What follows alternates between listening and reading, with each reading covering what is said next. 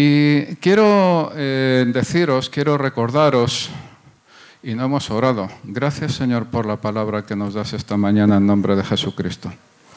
Quiero recordaros que Jesús afirmó en Juan capítulo 7, versículo 38, cuando subió a la fiesta de los tabernáculos en Jerusalén, el que cree en mí, como ha dicho la Escritura, de lo más profundo de su ser brotarán ríos de agua viva.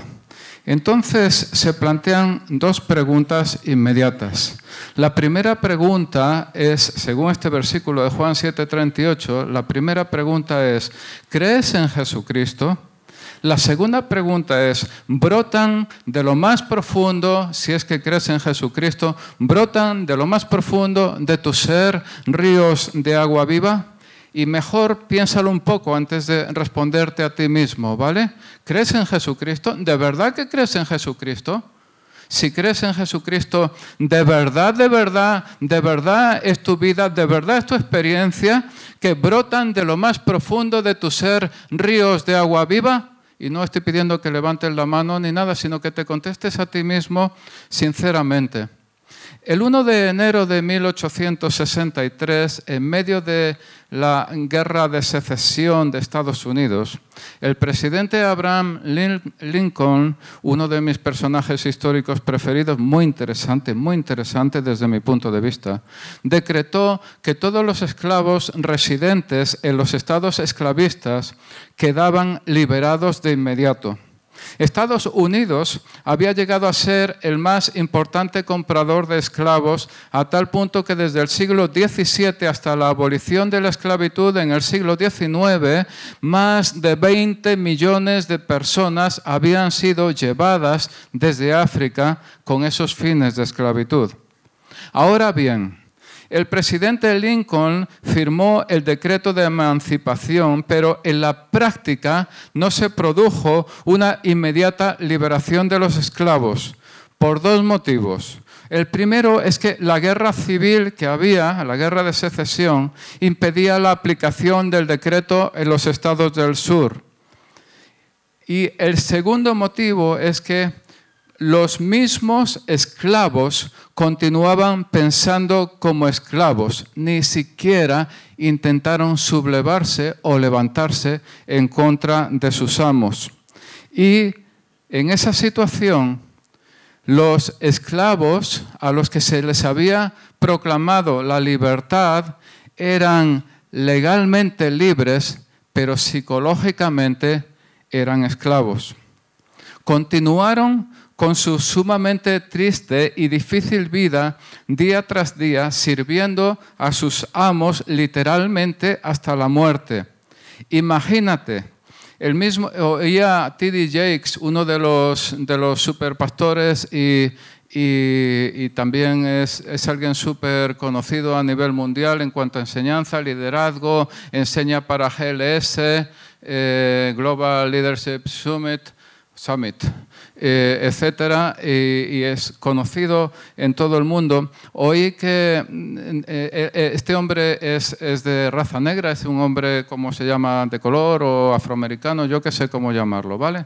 Entonces, este, este hombre estaba diciendo, mira, para estos esclavos les, les hablabas de la familia y decían, ¿y qué es la familia?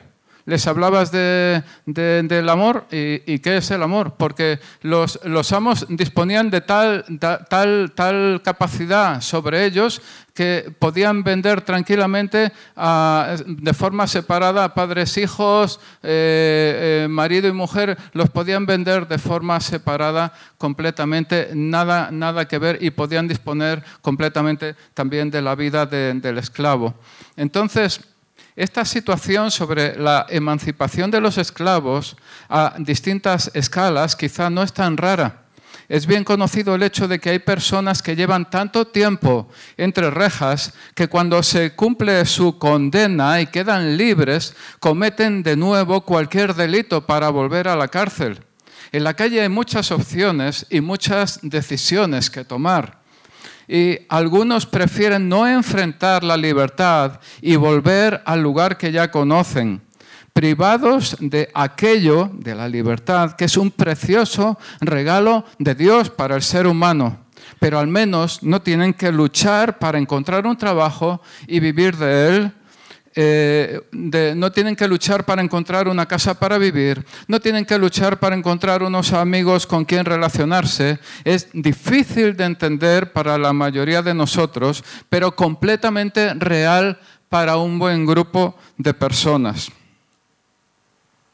La experiencia lejana vivida por muchos esclavos y más cercana por cierto número de presos que prefieren estar dentro que fuera de la cárcel, no es exclusiva de este tiempo, como bien sabemos. Si recordamos el éxodo que aparece en la Biblia, con frecuencia se dice que Moisés sacó a, los israelitas de Egipto, pero no sacó Egipto de los israelitas. Es decir, los israelitas tenían naturaleza de esclavitud. Y no estoy hablando del principio simplemente, no estoy hablando solo de la salida, sino que la queja de ese grupo de israelitas, de ese, que se calcula un par de millones de personas, la queja una y otra vez, a pesar de ver los milagros de Dios, porque los perseguían los egipcios, porque no había agua, porque no había carne, porque los enemigos eran gigantes. O la vuelta a la idolatría, cuando Moisés estuvo 40 días en el monte Sinaí para recibir las tablas de la ley y posteriormente la tierra prometida, y se hicieron un becerro de oro. Y o la rebelión una y otra vez contra Dios y contra Moisés. O el temor permanente a los egipcios, a los cananeos, a morir de sed, a morir de hambre, a ser esclavizados de nuevo, a, un montón de cosas. Los israelitas se mostraban de esa manera porque habían sido oprimidos durante 430 años. Y te digo una cosa, cuando estás bajo algo por tanto tiempo, quizá o cuando estás bajo el poder de una influencia durante tanto tiempo, al final la influencia se convierte en tu identidad. Así que en esas circunstancias, es decir, cuando estás bajo una influencia durante cierto tiempo, una buena cantidad de tiempo, tú, eh, em, en esas circunstancias tus adicciones hablan más de ti que la propia palabra de Dios. Cuando has sido oprimido por algo durante mucho tiempo, la influencia se convierte en tu identidad. De forma que tu alcoholismo, si es que eres alcohólico, habla más de ti que la palabra de Dios. Tu envidia habla más de ti que la palabra de Dios. Tu resentimiento habla más de ti que la palabra de Dios. O en el otro extremo, tus heridas hablan más de ti que la palabra de Dios. Tu temor habla más de ti que la palabra de Dios. Tu dolor habla más de ti que la palabra de Dios. Tu pasado, tus malas experiencias, tus heridas hablan más de ti que la palabra de Dios. He leído que alguien estaba de vacaciones en Tailandia y al pasar por delante de una tienda donde hacían tatuajes, observó que uno de los modelos que ofrecían decía, Born to lose, nacido para perder. Al turista le llamó tanto la atención que preguntó al tatuador si alguien se lo pedía, a lo que el hombre contestó, antes que en su piel, lo llevan tatuado en su mente nacido para perder. Y también podría yo citar el comienzo de la canción El lado oscuro del grupo de rock Jarabe de Palo. Muchos de los que hay aquí habéis escuchado, sabéis qué grupo es Jarabe de Palo. Hay una canción que se llama El lado oscuro que empieza así. Puede que hayas nacido en la cara buena del mundo. Yo nací en la cara mala, llevo la marca del lado oscuro.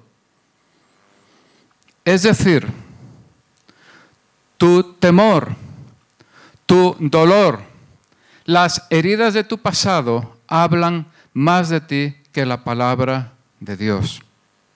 Y eso es algo que nos puede pasar a todos. Cuando sufres por algo, sea físico, emocional o espiritual, y ese algo se mantiene a veces durante años y años sin sanarse, clava literalmente sus raíces en tu interior. Y era la idea que yo tenía, y era la imagen que yo tenía, que la raíz no simplemente va poco a poco, sino que se clava en tu propio corazón, en tu propia mente. Y se convierte el problema en algo crónico que te acompaña durante toda tu vida y de hecho puede acabar matándote.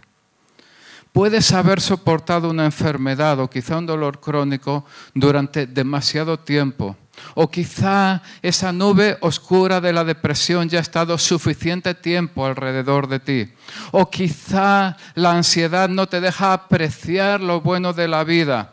O tal vez ya has luchado suficiente tiempo con la adicción, el alcohol, las drogas, la pornografía, las desviaciones sexuales, la sensación de fracaso. Aún podría haber personas en esta sala de las que han abusado en su infancia o en su juventud, personas maltratadas en el trabajo, en su matrimonio, en sus relaciones, personas que están hartas de todo y de todos, del mundo y de sí mismas. Jesús afirmó en Juan capítulo 10, versículo 10, que el ladrón, es decir, el diablo, vino para robar, matar y destruir.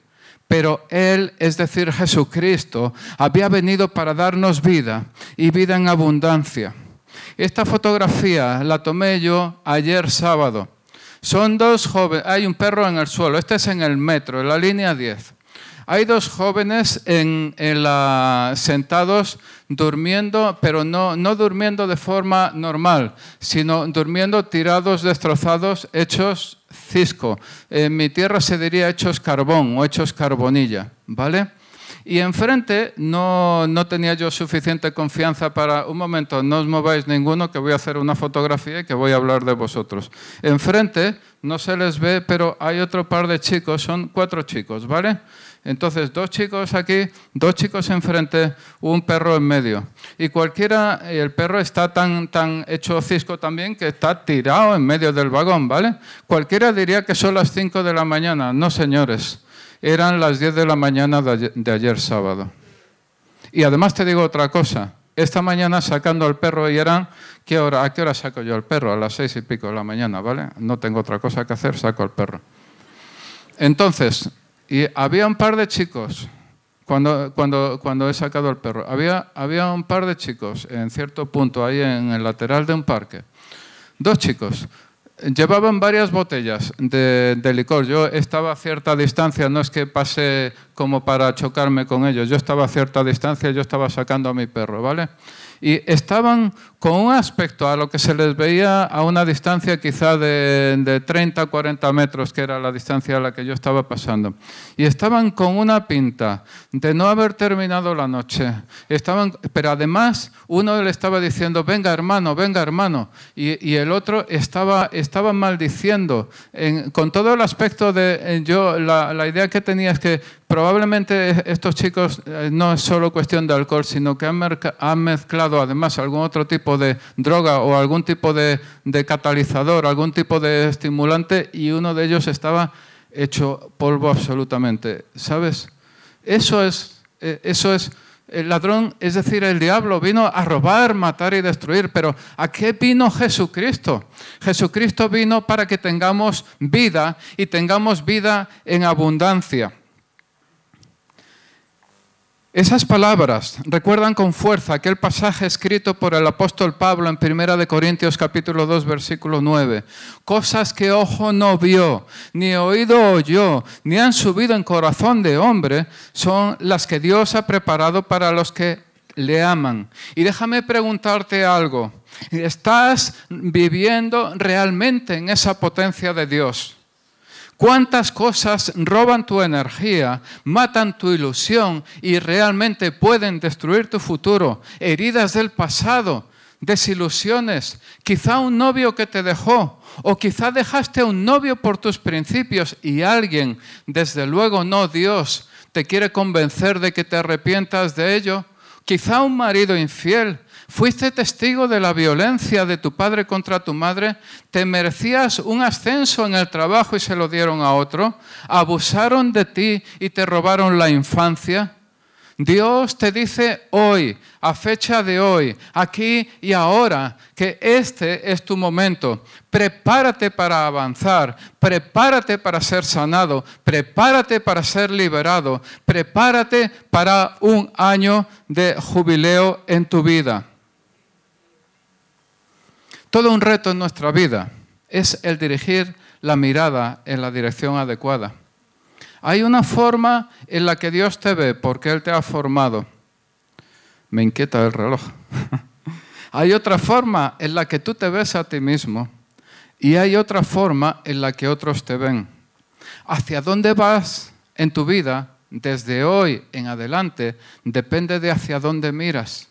Mirarte a ti mismo en el espejo de tus errores, de tus fracasos, de tu humillación, va a alimentar algo que no te va a ayudar en absoluto. Mirarte en el espejo en el que otros te dicen quién eres tú.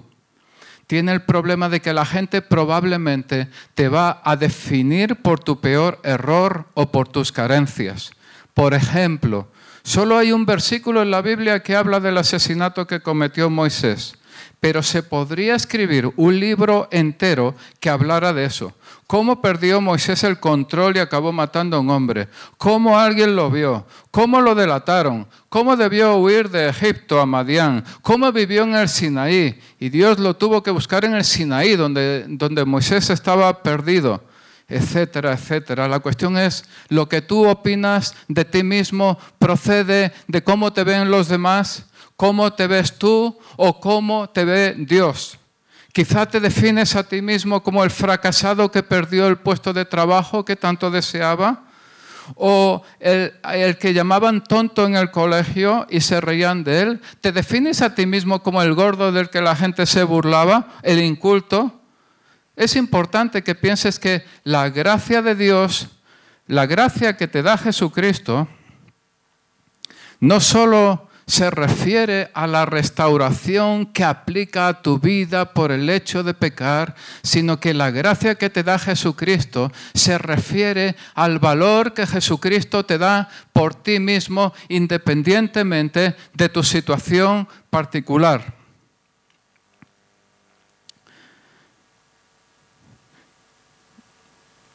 Si eres más o menos inteligente, si tienes más o menos dinero, si estás sano o enfermo, si estás lleno de alegría o deprimido, eso a Dios no es un obstáculo para Dios, porque Dios, su gracia, te llega o te debería llegar independientemente de tu situación particular.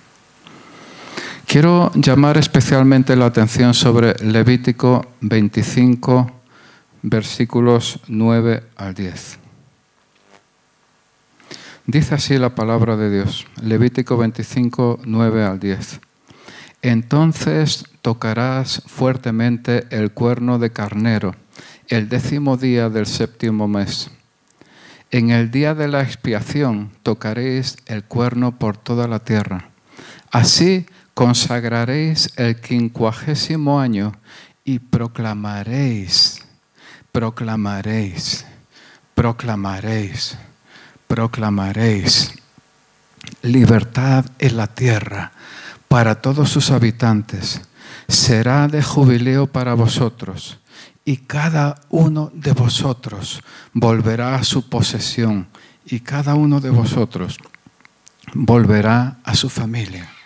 Será de jubileo para vosotros y cada uno de vosotros volverá a su posesión y cada uno de vosotros volverá a su familia.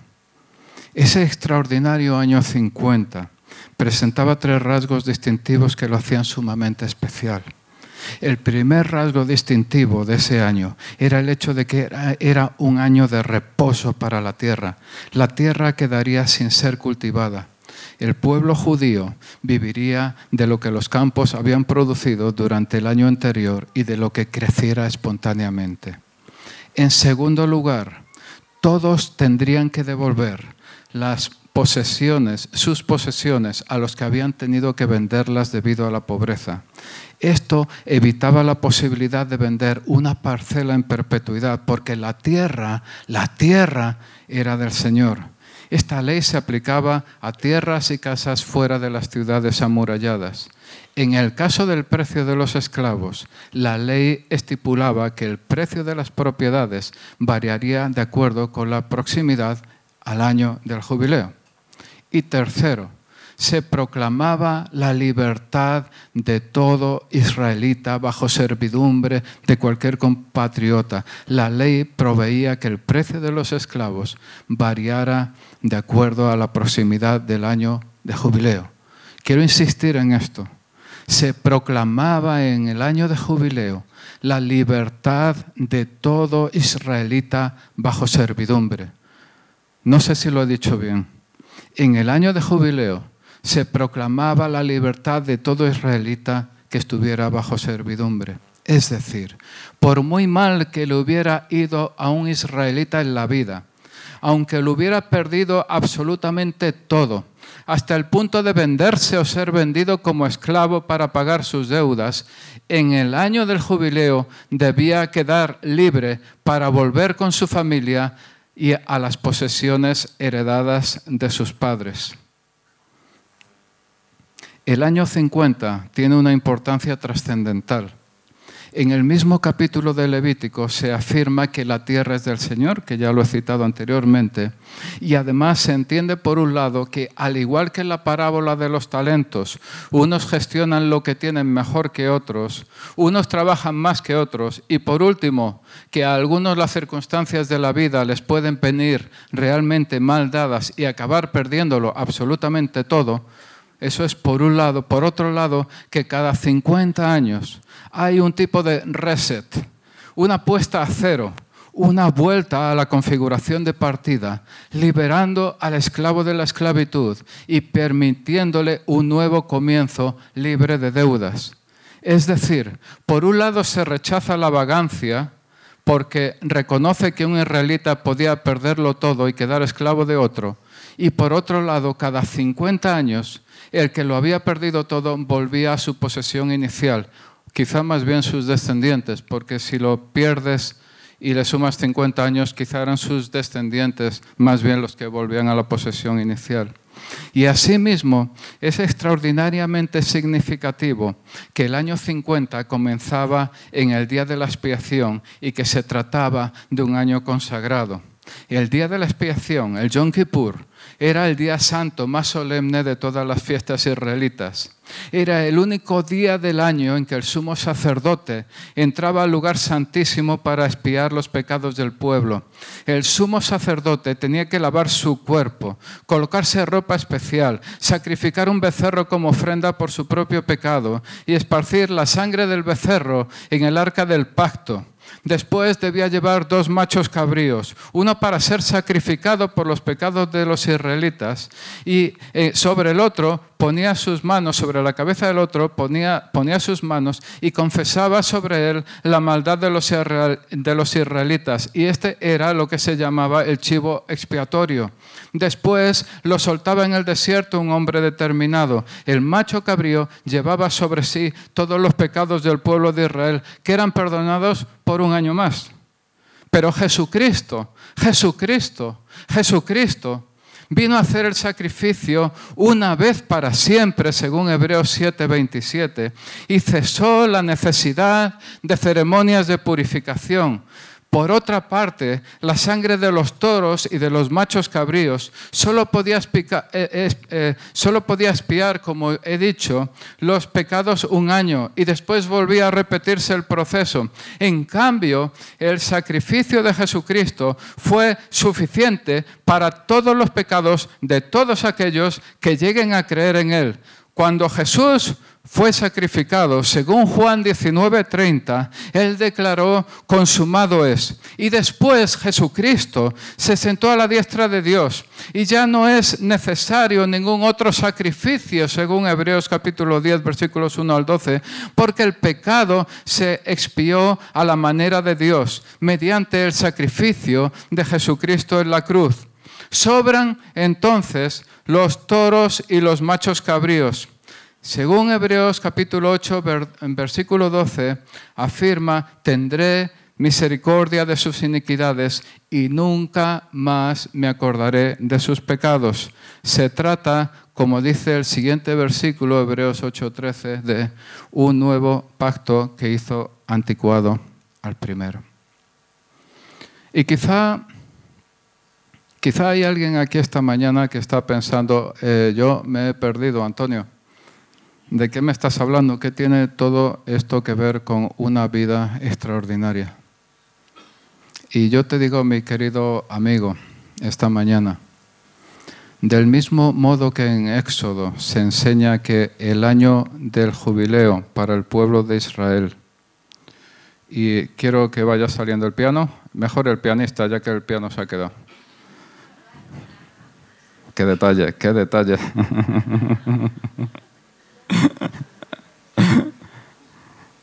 Del mismo modo que en Éxodo se enseña que el año del jubileo para el pueblo de Israel comenzaba en el día de la expiación, con el sacrificio de toros y machos cabríos para los cristianos, amigo mío, para los cristianos. El año del jubileo comienza con el gran día de la expiación, con el sacrificio de Jesucristo. Para los israelitas era cada 50 años, para los cristianos es desde el sacrificio de Jesucristo hasta toda la eternidad. Y para todo aquel que entrega su vida a Jesucristo, el año del jubileo se hace efectivo en el mismo momento de su conversión. Para todo aquel que entrega su vida a Jesucristo, el año del jubileo se hace efectivo en el mismo momento de su conversión. En Levítico 25 se afirma, proclamaréis libertad en la tierra para todos sus habitantes. Será de jubileo para vosotros y cada uno de vosotros volverá a su posesión y cada uno de vosotros volverá a su familia. Quiera Dios que se entienda lo que estoy intentando transmitir. Esa es la proclamación de hoy para los cristianos libertad de la esclavitud de la humillación, del dolor y de la muerte, y retorno a lo que es nuestra posesión en Cristo. Aquello que encontramos en las promesas de Dios, que aparece en la Biblia, pero al igual que en el caso de los esclavos que citábamos al principio, por un lado no sabemos cuáles son nuestros derechos y por otro lado nuestro antiguo amo, el Señor de la injusticia, la desesperación y la muerte, no quiere dejarnos salir. A veces no conocemos cuáles son nuestros derechos como creyentes. Y por otro lado, nuestro antiguo amo, el Señor de la injusticia, el Señor de la desesperación, el Señor de la muerte, no quiere dejarnos salir de la esclavitud.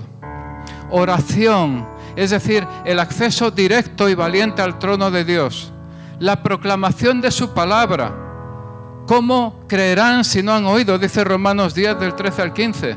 Y el apoyo decidido de la iglesia y de otras personas como pueden ser consejeros que he citado antes, ayudarán a romper las ataduras del diablo. Algunos de los que están aquí necesitan ese reset que he comentado antes. Esa vuelta a la configuración de fábrica. Cuando algo va mal, yo, recuerdo un libro que leí hace muchos años que se llamaba Cómo vivir como un hijo del rey. Estaba escrito por un hiperingeniero, alguien que tenía una empresa de ingeniería, era bautista del sur, etc. No era bautista de Andalucía, bautista, bautista del sur de Estados Unidos. Vale, ese era otro, ¿vale? y llamaba a la Biblia el manual del fabricante. Y yo, yo pensaba, mira, cuando algo va mal, si la Biblia es el manual del fabricante, cuando algo va mal, siga las instrucciones. Y si el problema persiste, llame al servicio técnico, la iglesia, consejería, ¿vale? ¿De acuerdo? Si algo va mal, es, decir, llame, eh, eh, consulte el manual del fabricante, léaselo usted bien. Y si no, llame al servicio técnico. Es lógico, ¿no? Lo hacemos con nuestra lavadora, de la misma manera, espiritualmente. Entonces ya no te vas a definir a ti mismo por lo que otros piensan de ti. No te vas a definir a ti mismo como el enfermo o el poco inteligente, No te vas a definir, eh, no te vas a, definir a ti mismo como aquel del que abusaron y le robaron la infancia. Escúchame, querido amigo, hoy es el día en que te animo a dejar de lado las mentiras del diablo y de verdad confiar, creer, vivir las promesas de Dios. Él te ha creado para su gloria. Dice Isaías 43, 7, a todo el que es llamado por mi nombre y a quien he creado para mi gloria, a quien he formado y a quien he hecho. ¿No es increíble? Dios te ha formado y te ha creado para su gloria. Ahora es el año del jubileo para ti. Ahora es el año de vuelta a tu tierra, de vuelta a la posesión de lo que Dios te ha dado. Es el tiempo en el que se rompe el yugo de la esclavitud sobre tu cuello. Y la palabra de Dios, como siempre, nuestra referencia. En Hebreos, perdón, en Isaías capítulo 10, versículo 27, dice, dice, eh, dice que, eh, Hebreos, no, Isaías 10, 27, sucederá en aquel tiempo, eso es. Sucederá en aquel tiempo que la carga de Asiria será quitada de tus hombros y su yugo de, tu cerviz, y el yugo será quebrado a causa de la grosura. Y creo recordar que la reina Valera dice que el yugo se pudrirá a causa de la unción. La carga será quitada, querido amigo, querido hermano. La carga hoy, hoy es eh, estamos eh, en el año del jubileo. Jesucristo ha sido sacrificado una vez para siempre. La, expiación ya se ha producido, la libertad está, ya se ha producido. Necesitas, necesitas creer la bendición, necesitas creer la promesa de Dios para tu vida y necesitas rechazar a aquel que te está diciendo, no te dejo ir, eres mi esclavo y no te dejo ir. Y la palabra de Dios esta mañana te dice que la carga será quitada, querido amigo, querido hermano, de tus hombros y su yugo, el yugo de el enemigo, el yugo de la pobreza, el yugo de la tristeza, el yugo de la desesperación, el yugo de la miseria, el yugo de la enfermedad, será quitado de tu cerviz, será quitado de tu cuello y el yugo será quebrado a causa de la unción, de la unción de Dios, de la unción del Espíritu Santo. Quebrado el yugo del temor, quebrado el yugo de la pobreza, quebrado el yugo de la tristeza, quebrado el yugo del dolor, quebrado el yugo de la humillación, quebrado el yugo de la derrota, quebrado el yugo de la amargura, quebrado el yugo de la adicción. Y toma por fe posesión de toda la bendición de Dios, valentía, sanidad, eh, prosperidad, restauración matrimonial, restauración de relaciones con otras personas. Si está en tu corazón casarte, tómalo también como promesa de Dios. Dios quiere cosas buenas para ti. No hagas caso a aquel diablo, aquel, eh, aquel enemigo que dice, no debías haber rechazado a aquel que rechazaste y lo hiciste por tus principios. No le hagas caso, no le hagas caso porque hoy, hoy es el día, hoy es el día en que nosotros expresamos esta mañana el año de jubileo. año de jubileo. Solo quería citar algunas cosas. Un momento, estoy fuera de tiempo, estoy en rojo. Solo quiero citar un par de, un par de versículos. Quiero que os pongáis en pie ya y que el resto del equipo de alabanza salga.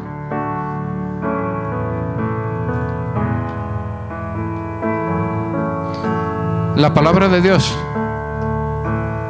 este libro de la ley, Josué 1.8, no se aparta de tu boca, sino que meditarás en él día y noche para que cuides de, hacer todo lo que en él está escrito, porque entonces harás prosperar tu camino y tendrás éxito. ¿Quién hace prosperar tu camino y tendrás éxito?